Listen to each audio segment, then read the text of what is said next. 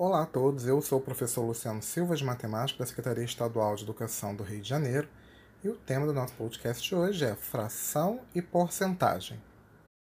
A porcentagem vem do latim percentum, que significa porcento, ou a cada centena. Compreendemos porcentagem como sendo a razão entre um número qualquer e 100. Por exemplo, 26% significa 26 sobre 100. 80% significa 80 sobre 100. Em ambos os casos, 26%, 26 é o numerador e 100 é o denominador. 80%, 80 é o numerador e 100 é o denominador. Em todos os casos que lidarmos com porcentagem, o denominador sempre vai ser 100. Quando usamos a porcentagem, estamos dizendo que uma quantidade foi dividida em 100 partes.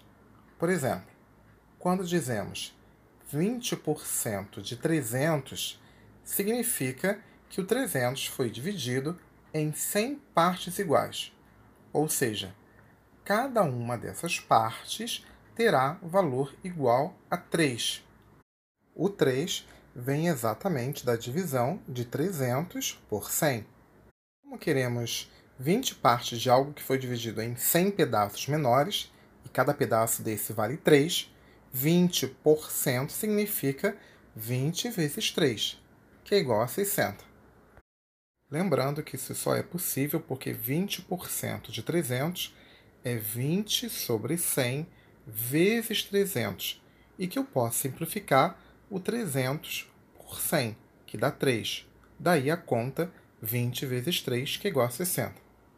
Esse cálculo também poderia ser feito de uma outra forma. 20% de 300 é 20 sobre 100 vezes 300. Como nós já estudamos a multiplicação de frações, eu posso multiplicar 20 vezes 300, que dá 6.000, dividido por 100, que também dá 60. Vamos ver outro exemplo? Como eu faço para calcular 10% de 500? Primeiro, eu preciso transformar 10% como forma de fração. Como nós já vimos, 10% é 10 sobre 100. Depois eu multiplico 10 sobre 100 vezes 500, e que eu possa simplificar também o 500 com 100, que dá 5.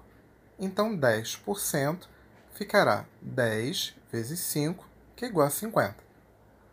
Podemos também transformar uma fração para porcentagem.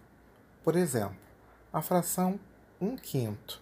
Primeiro, precisamos achar uma fração equivalente a 1 quinto cujo denominador seja 100. Na fração 1 quinto, o denominador é 5. Para que eu possa transformá-lo em 100, basta que eu multiplique por 20. Mas se eu multiplicar o 5, que é o denominador, por 20, eu também preciso multiplicar o numerador também por 20. E dessa forma eu acho uma fração equivalente. Então, se eu pegar 1 quinto e multiplicar por 20 em cima e 20 embaixo, eu vou ter 1 vezes 20, que é 20, e 5 vezes 20, que é 100. Então, vou ter a fração 20 sobre 100. Mas 20 sobre 100 é 20%. Então eu posso dizer que a fração 1 quinto corresponde a 20%. Vamos ver outro exemplo? A fração 3 quartos. Como é que eu faço para transformar para porcentagem? Bom, o denominador é 4. Para que eu possa achar uma fração equivalente, cujo denominador é 100, basta que eu multiplique 4 por 25. Mas se eu multiplicar 4 por 25 embaixo, eu também preciso multiplicar o numerador por 25. E nesse caso, o numerador é 3. Então a fração 3 quartos, se eu multiplicar por 25 em cima e 25 embaixo, eu vou obter 75%. Ou seja, a fração 3 quartos corresponde a 75%. Vamos ver outro exemplo para poder finalizar a nossa aula e a gente conseguir entender como é que eu passo de uma fração para porcentagem? Por exemplo, a fração 1 sobre 2, 1 meio. Eu preciso achar uma fração equivalente a ela, cujo denominador seja 100. Para que o denominador seja 100, basta que eu multiplique o 2 por 50. Mas se eu multiplicar o 50 embaixo, eu também preciso multiplicar 50 em cima.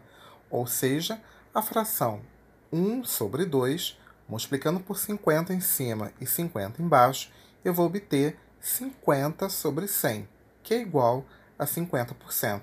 Ou seja, a fração 1 meio, ou 1 sobre 2, equivale a 50%. Eu espero que vocês tenham gostado da nossa aula de hoje. Estudem bastante e até a próxima aula, pessoal. Um abraço, tchau.